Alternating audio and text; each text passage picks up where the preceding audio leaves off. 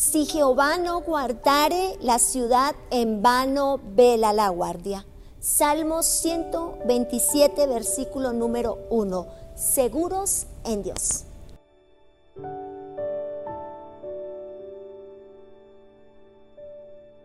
La mayoría de personas tienen cierta preocupación, una gran preocupación por la seguridad. Tanto que en los últimos años las compañías de seguros son las que más han crecido, han prosperado y han avanzado. La verdadera seguridad no la proporcionan ni las empresas, ni las aseguradoras, ni los líderes políticos, ni el ejército, ni una gran cuenta bancaria. La, la seguridad, la verdadera seguridad solo puede provenir de Dios. El texto nos dice, si Jehová no guarda la ciudad, en vano velamos la guardia. Y es la realidad.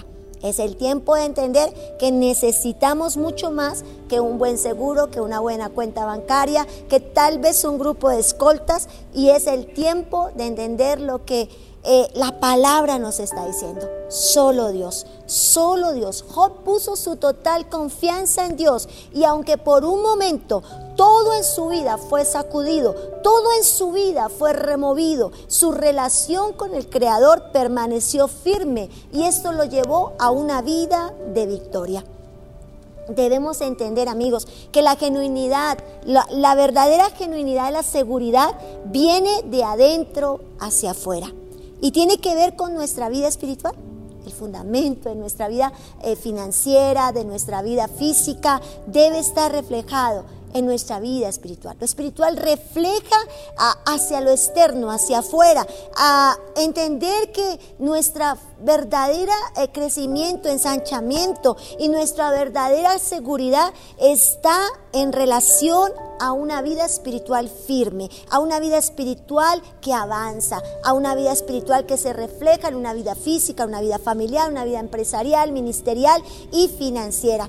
Que esta seguridad es el resultado de permitir que el Espíritu Santo sea quien guía nuestra vida, quien tiene el control de nuestra vida. Que para algunos la seguridad está en las circunstancias, pero la verdadera circunstancia, la verdadera seguridad, perdón, no es externa, sino que es interna.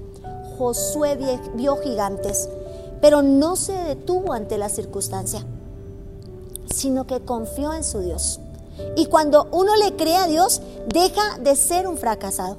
Sale de lugares de fracaso y visualiza la conquista de Dios y obtiene la victoria.